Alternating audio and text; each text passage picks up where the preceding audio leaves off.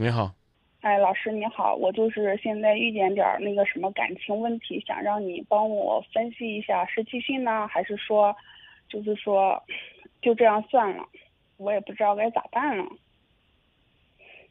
就是我现在面临的问题就是说，然后处了一个男朋友，然后俩人处了有一年了吧，然后双方父母也都见过了，但是呢，他家人反正是。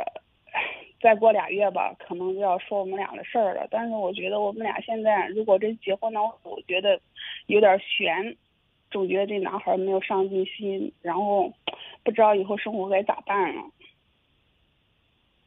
就这样的。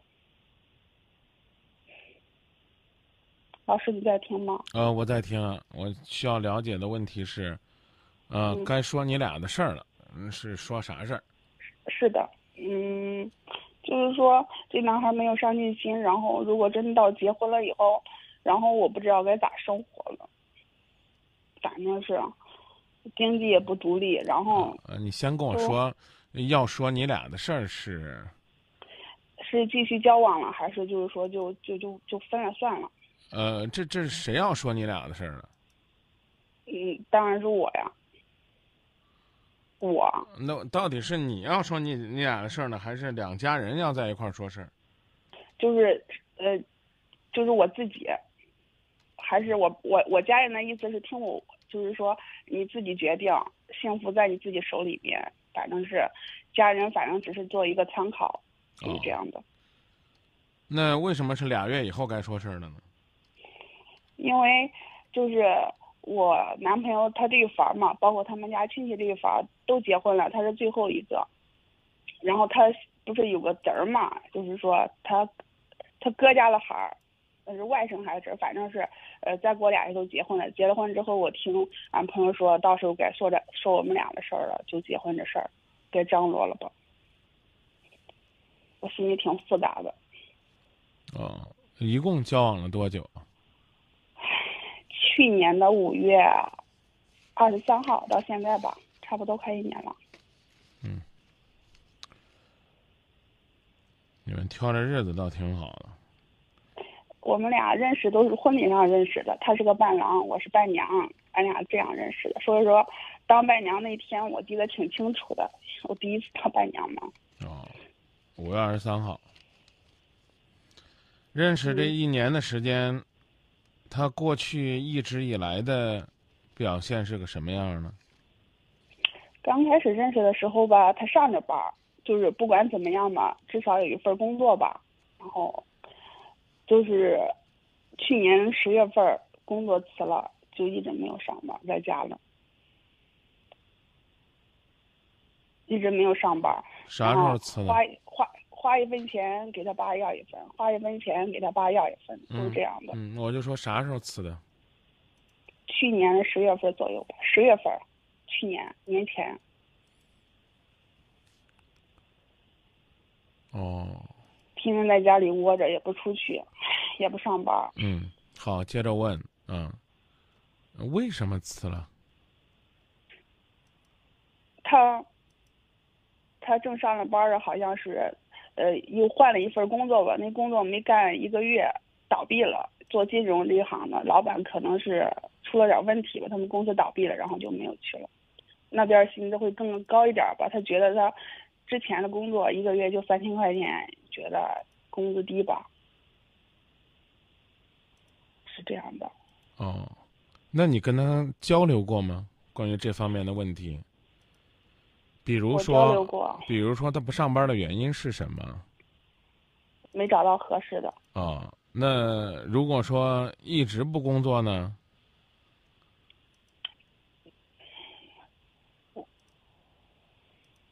觉得就是没上进心，不努力。嗯，你你看，你只是在一味的去批评，我是说你有没有跟他讲过？比如说一直不工作。原本呢，您在这个行业的优势，可能呢就会消失。原本呢，你在行内展示出来的那个超人或者过人之处，可能呢就会慢慢的趋于平庸。所以呢，找一个你所期待的、收入丰厚的工作，当然应该是我们追求的目标。嗯。可是，可是，可但是，但可是，不管怎么说，在这个竞争这么激烈的社会里边，你是不是可以考虑一下？我们。先有一份儿还算说得过去的工作，以便我这我在这个行业里边保持着我应有的水准和关注度。就是类似的工作，你类似的这样的话，你跟他讲过吗？你有没有像我讲的这么细致，这么甜蜜，甚至说的狠一点，这么准确？没有老师，啊，所以你要去跟他讲，生活当中，啊，我们要努力成为对方的贤内助。什么叫贤内助？就是内助就是，啊，你说，贤内助就是说，事业上能不管，就是说事业上工作帮不了他，但是给他起一个鼓励他作用，然后家里面能照顾好。我觉得你总结的非常好。简单来讲呢，那就是说，在他需要支持的时候，我们能给他鼓励和支持；在他呢开始膨胀的时候，我们能给他泼瓢冷水；啊，在他呃沉沦的时候，我们能给他信心和勇气。这。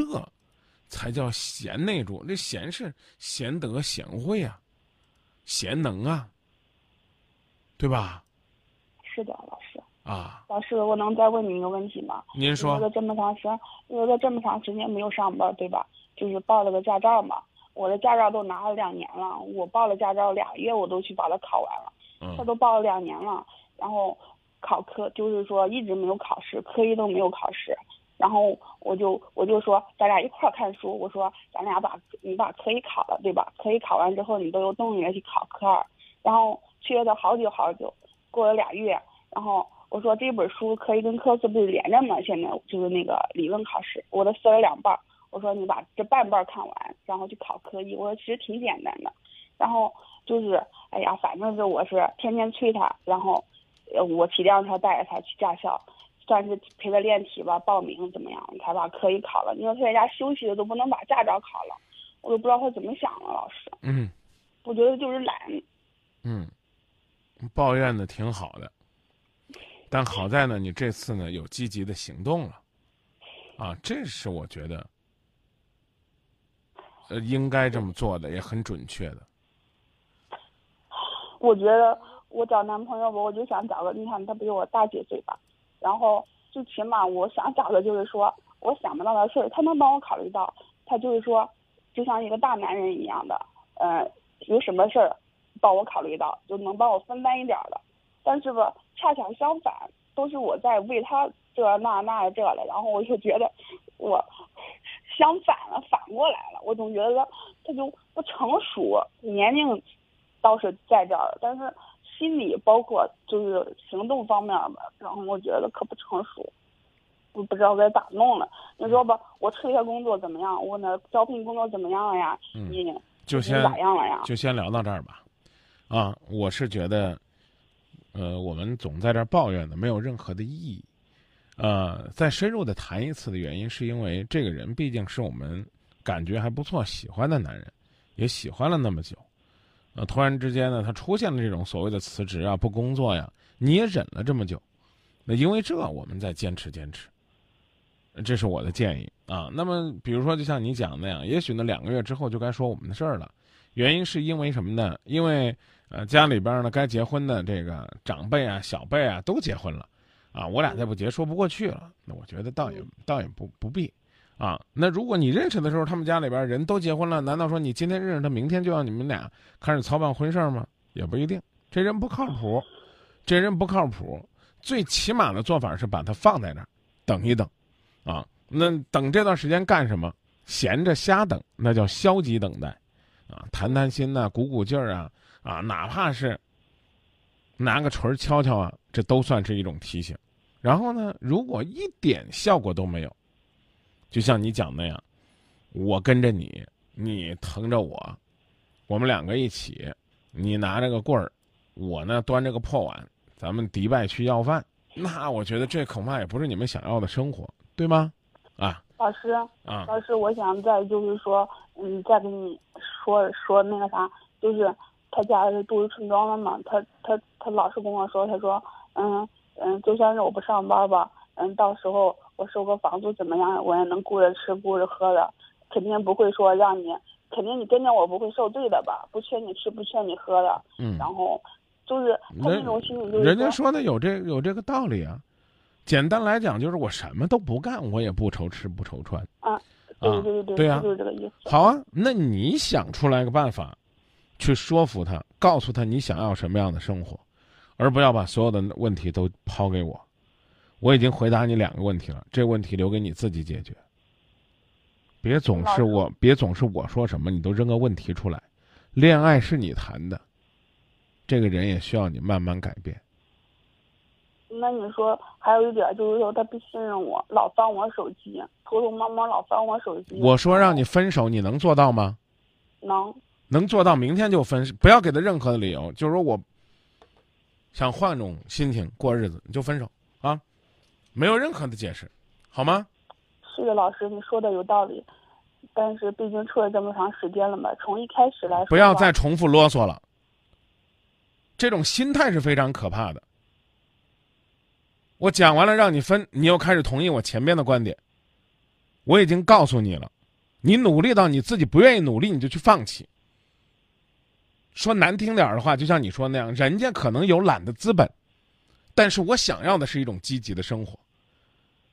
我去航海体育场直播建业队比赛的时候，负责大厅保洁的叔叔和阿姨两个人在那儿聊天，聊的是两个人彼此分了几套房子，但是不妨碍他们一个月出去挣那几百块钱，一两千块钱，他们觉得这是他们想要的生活，他们觉得这样充实。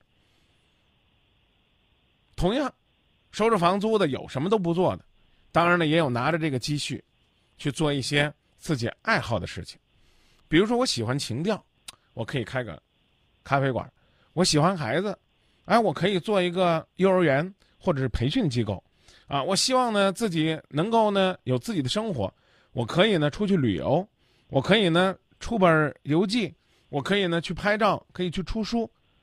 说的难听一点，因为我可以收房租，所以我衣食无忧。我更应该带着我的梦想去折腾点什么，为我爱的人去做点什么，而不是说，哎，我这辈子就这么吃房租了。如果你跟我想的一样，你别叫我老师；如果你跟我想的一样，你去说服他。你老叫我老师，老问我问题，我会觉得你自己不配拥有这样的幸福。真的，我希望你叫完我老师之后，你说张明老师，我们再见。可是我觉得问题还是没有解决，我还没有说完呢。我凭什么让你什么都说完？你琢磨琢磨这个道理。我我给你讲的东西，你没有一个往心里边听的。最后给你一个问问题的机会。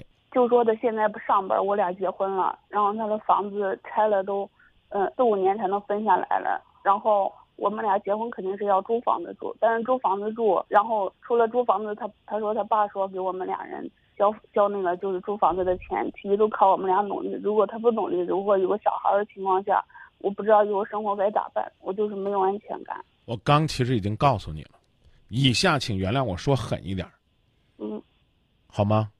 嗯，你如果说吧。觉得跟着这人可以少奋斗些年头，有房子啊，有有好日子过，我有这自私的心理，我确实承认我有，就因为他们家庭条件还可以，对会，为房子发愁，我确实有私心。老子有房，你跟老子谈什么上进呢？你管老子几年以后有呢？这第一，第二嗯，你可以等两年再嫁给他呀。房什么时候下来，你什么时候嫁给他呀？看你的魅力有没有那么长时间，让人家为你等候。这第二，第三呢？你既然要博人家未来下来的，那比如说三套房子、五套房子、十套房子，有你的份儿，那你就得下本儿啊。你下着本儿就是你这两年，我我们不讨论你们的爱情能不能维持那么久啊，那就是这两年你稍微过点紧巴日子，甚至你去贴补贴补男方，你今天的倒贴算是你明天的投资。不好意思，我刚讲了，纯粹是个钱的关系，不考虑将来你俩感情的事儿。说的狠一点儿，如果这是一个好吃懒做、坐吃山空、游手好闲、拈花惹草的纨绔子弟，再过两年等人手头好了，人未必会娶你跟你过日子。所以事情你自己考虑清楚。你既然承认你是那样的人，我也不认为那样做那样的人，所谓的想少奋斗几年呢，有个好的物质条件呢，就是多么龌龊的事儿。但是你得考虑清楚，凡事呢都是这样有代价的。江湖上的话讲叫“甘蔗没有两头甜”，听过这话吧？熊掌不可兼得。哎，你这话比我的这话有深度多了。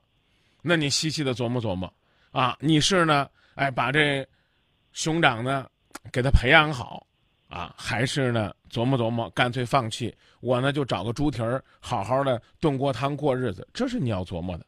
但是也别忘了，那熊掌是干嘛的？